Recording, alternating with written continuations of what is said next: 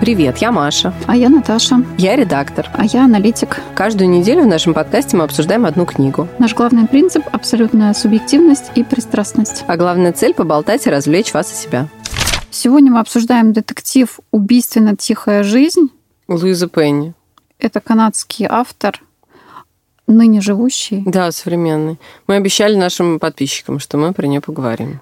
Ну, кто-то ее любит читать. Я прочитала несколько детективов, прослушал.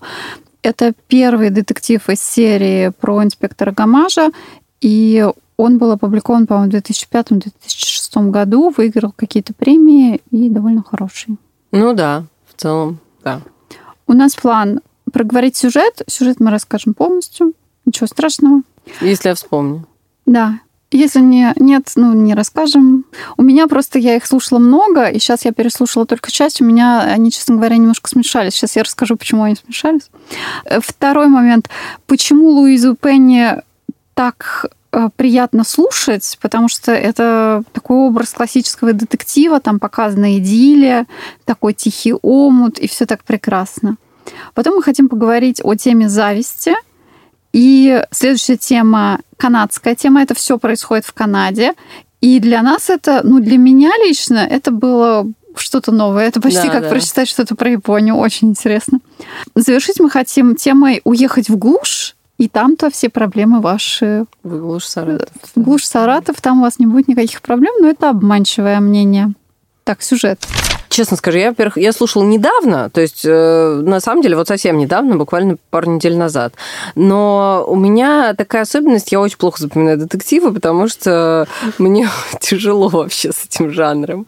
Общую канву я помню, вот я ее и расскажу. Некий крошечный канадский городишко, называется он, как он называется по-русски? Three Pines, а мы, никто из нас по-русски не слушал, поэтому А, не ну, неважно. Ну, в общем, три... э, Сосны? Нет, кедра. Кедра? а я да. думала, что сосны. Ну, я в деревьях не разбираюсь, это не связано с э, ошибочным Неважно. переводом. Короче, вот э, крошечная деревушка, название которой связано с э, тремя кедрами, которые там растут. В, ней происходит убийство. Убивают пожилую даму, которую на самом деле все очень любят. Она местная учительница в школе, и вообще она милашка, у нее полно друзей, собачка, и она вообще душка и лапочка. Но у нее есть единственная особенность, про которую знают все ее друзья, и которые уже все привыкли за долгие годы ее жизни.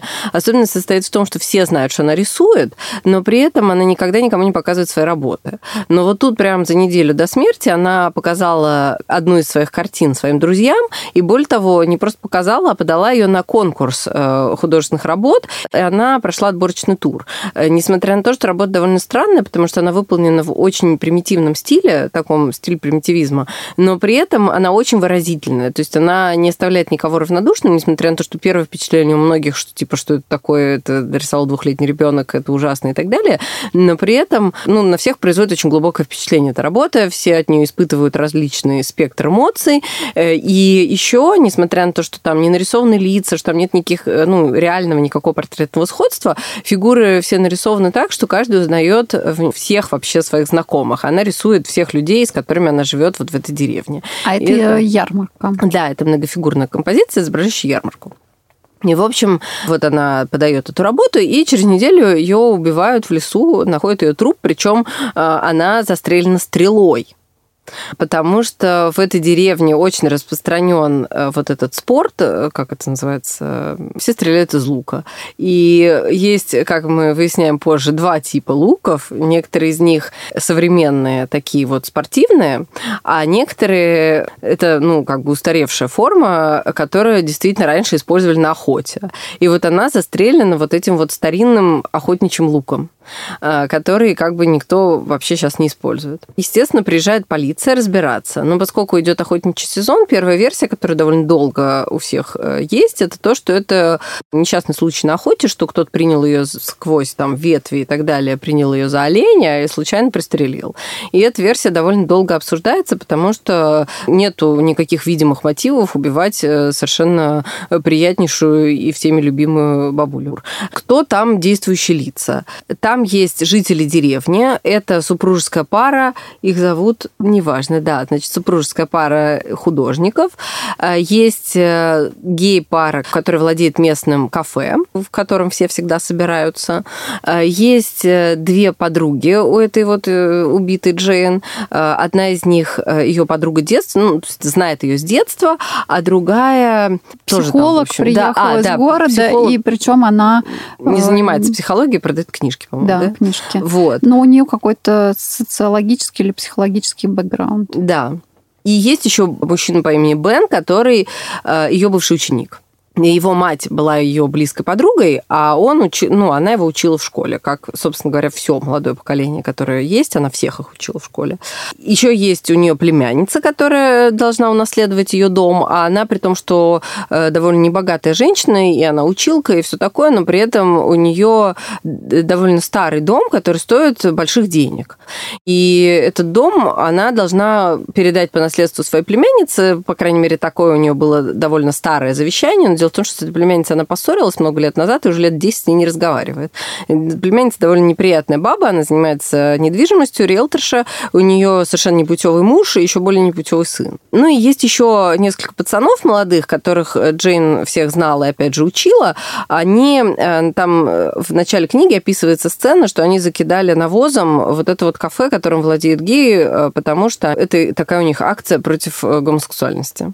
Тоже ну, важный момент, он потом там обсуждается обсуждается неоднократно. Это вот как бы со стороны деревни. Теперь приезжает полиция. Там, кстати, есть очень интересная линия вот в том, что касается полиции, но чуть позже про это поговорим. Приезжает полиция расследовать это убийство. Руководит расследованием главный инспектор Гамаш, который э, главный герой, я так понимаю, всей этой серии. У него есть помощник, которого зовут Жанги не помню фамилию. Э, и еще там у них есть, ну, еще несколько человек, но э, еще стоит э, вспомнить девушку по фамилии Николь, которая молодая, ну, типа детектив, который должен ему помогать в расследовании, и потом там, в зависимости от этого, ее могут там повысить там или что-то такое. Да, и у нее еще мигрантское прошлое, ну, в общем, такой немножко социальный, налет да. социальной проблематики. Да, а начинается с того, что она как раз вот за ним приезжает, за Гамашем, и забирает его из дома, и вот она очень хорошо подготовилась к этому, к этой встрече, потому что она знает, что он любит кофе из определенного кафе, и там какую-то определенную булочку, она ему их привозит, он сразу к ней расположен, потому что он думает, что, о, сделала домашку, молодец, вот, и вроде как готов полноценно быть ее наставником, учить ее всему, и все ей передать, тем более, что он видит, что девушка довольно вроде как внимательная, и, ну, ему кажется, что есть некие перспективы у нее. Про это я бы потом поговорила, потому что это реально прикольно. И, в общем, начинается расследование, они там э, сначала одна версия, потом другая версия, ла ла В какой-то момент становится понятно, что это, конечно, не несчастный случай, а все-таки убийство. И э, начинается перебор различных подозреваемых, но в итоге выясняется, что э, убийца, ну, они в какой-то момент понимают, что вот эта картина и убийство взаимосвязаны, э, потому что ну, очень, как бы, что это непосредственно одно за другим произошли эти события, и они понимают, что тот, кто видел картину и каким-то образом узнал себя на этой картине, или не узнал себя на этой, или не увидел, не увидел, ну, короче, как-то связан с картиной, что он ее увидел, и после этого почему-то ее убил. Вот. Они начинают изучать картину, в какой-то момент понимают, что на картине замазан один из портретов и перерисован, потому что это довольно неумело сделано, там использована другая краска, другие штрихи, и, в общем, поскольку среди них присутствуют художники, то довольно быстро все это выясняется что там как бы подделана часть картины.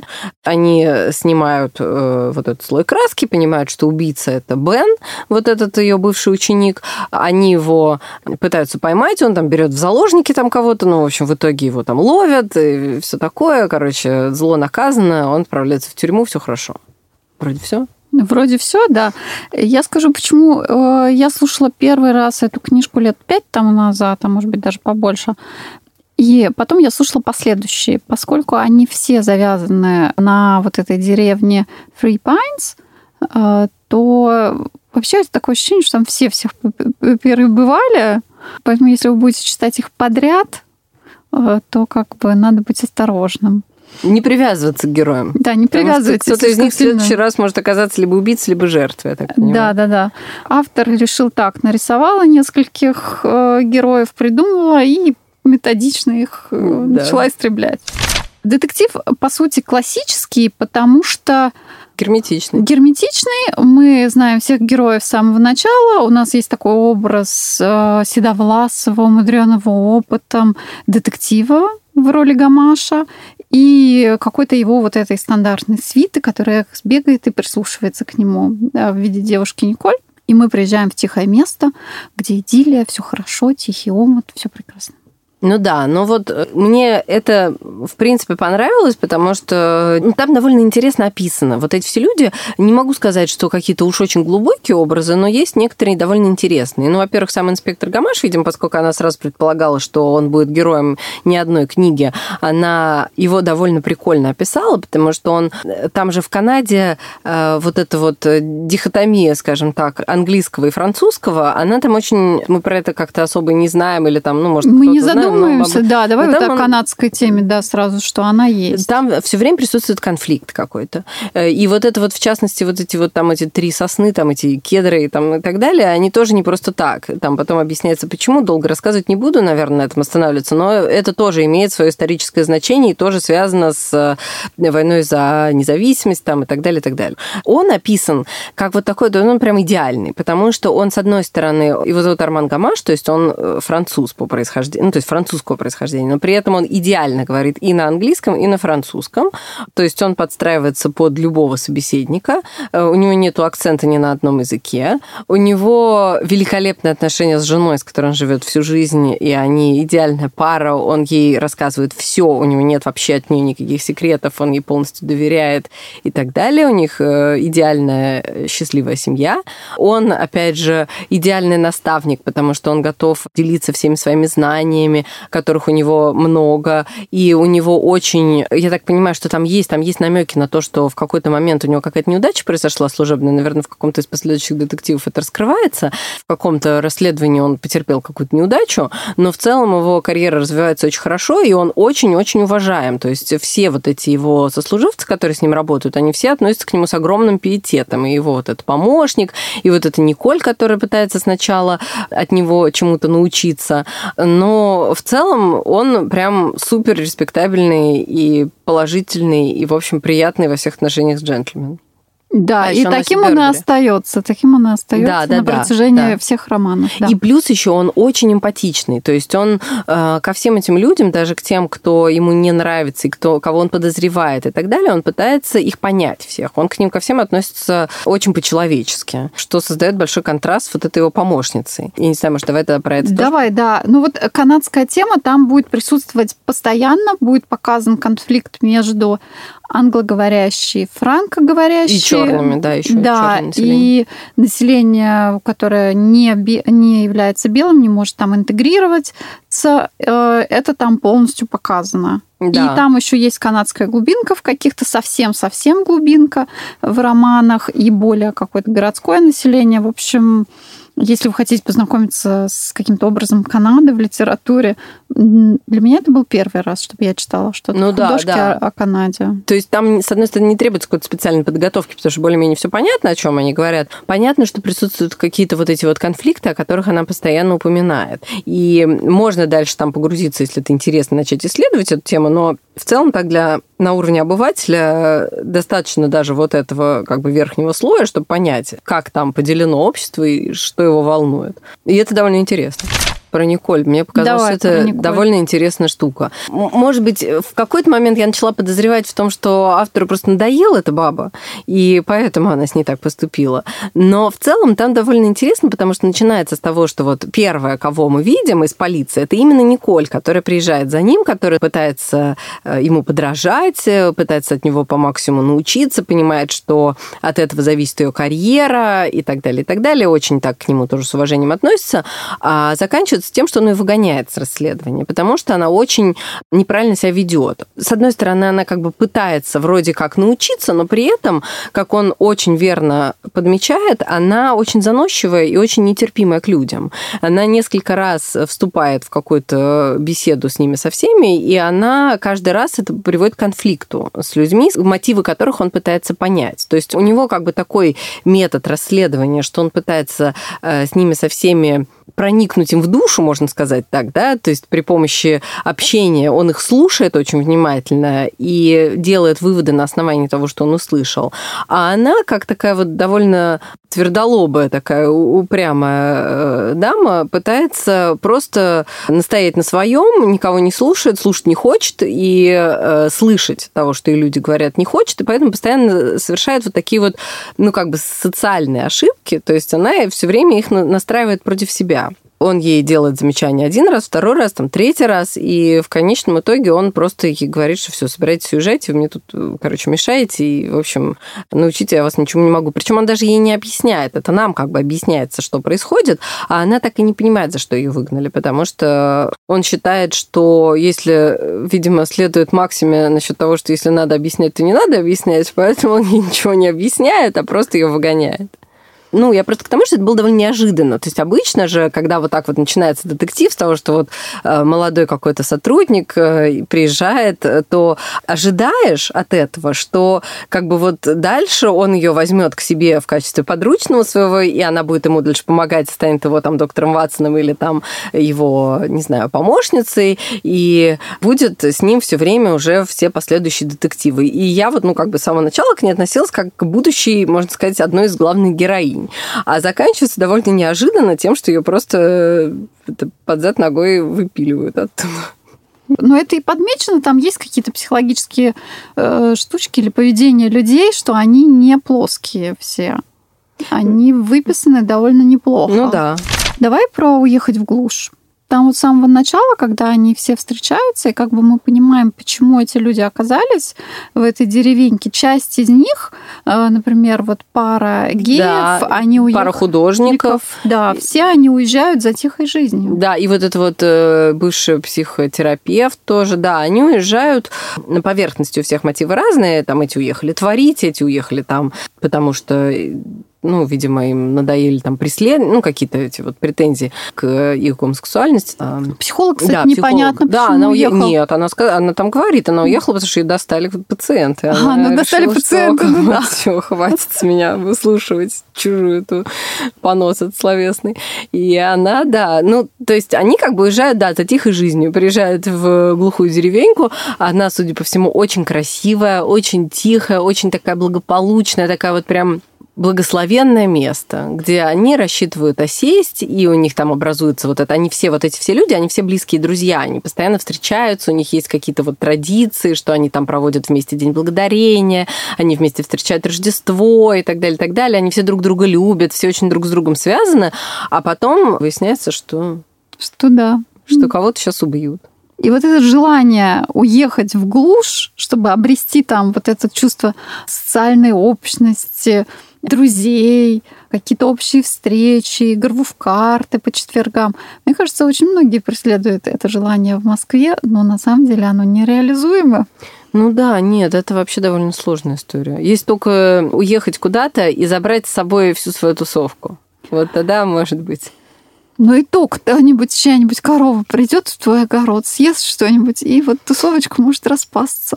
Поэтому вот описание идиллии, оно, конечно, э, ну, слушаешь знаешь, приятно, но не веришь. Нет, а тут, э, знаешь, я вспомнила Геймана, э, опять же, моего любимца, который в нашей с тобой, которую, книжке, которую мы с тобой читали, любим и так далее, «История с кладбищем», говорит гениальную фразу насчет того, что есть люди, которые уезжают куда-то и думают, что вот если они сменят место жительства, то у них в жизни произойдут какие-то перемены. Но это не так, потому что куда бы ты ни поехал, ты берешь берешь себя с собой. Ну что, вроде больше добавить нечего. Очень красивый язык на английском. Как да, на русский переведено, написано. мы не знаем, но вроде тоже нормально. Не, написано отлично. Я скажу так, я э, вот когда читала вот этот детектив, я поскольку довольно активно избегаю этого жанра, потому что я реально не люблю детективы, и я вот когда слушала, книжка классная, и, в общем, мне было довольно приятно ее слушать. Мне было интересно вот про эту канадскую всю историю. Мне понравился этот э, инспектор, довольно привлекательно описанный и так так далее. Эм, и читать было интересно. Но мне все равно, я в какой-то момент поняла, э, наверное, смогла для себя сформулировать, почему мне не нравятся детективы. Потому что мне вообще не интересна вот эта вот детективная линия. Мне очень интересно читать про людей, про их взаимоотношения. Там очень подробно описана вот эта семья художников. Мне это было интересно. Интересно описана вот эта вот сама Джейн, как она рисовала. Вот это было прикольно.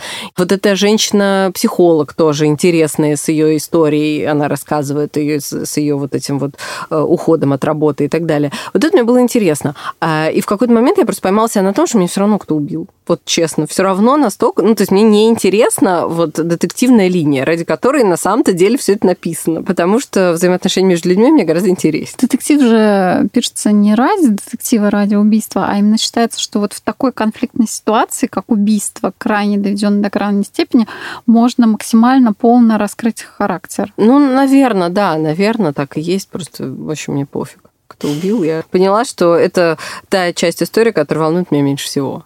Особенно, знаешь, когда там было вот это описание э, того, какими стрелами, э, где они там нашли эту стрелу. Так я думаю, господи, какая разница? Нашли, молодцы. Да, да, да. Вот, ну, нашли, классно, супер. Но в целом, если вам нравится, то есть даже я вот как человек, который не любит детективы, должна сказать, что книжка мне понравилась, читать было интересно, язык классный, и в целом сюжет тоже увлекательный и так далее. Поэтому, если вам нравятся детективы, наверное, даже я могу порекомендовать Луизу Пенни. Вот. Но в целом э, я не уверена, что я дальше буду читать. Ну, может быть, попрошу Наташу в кратком содержании мне рассказать, э, кого там в следующих детективах уже прикнокали из этой деревеньки. Ну, вам не расскажем. Не под да, запись. Не, вам не расскажем. Не под запись. Спасибо, что дослушали до конца. Подписывайтесь на наш телеграм-канал, который тоже называется «Книжный клатч». Ждем вас на следующей неделе.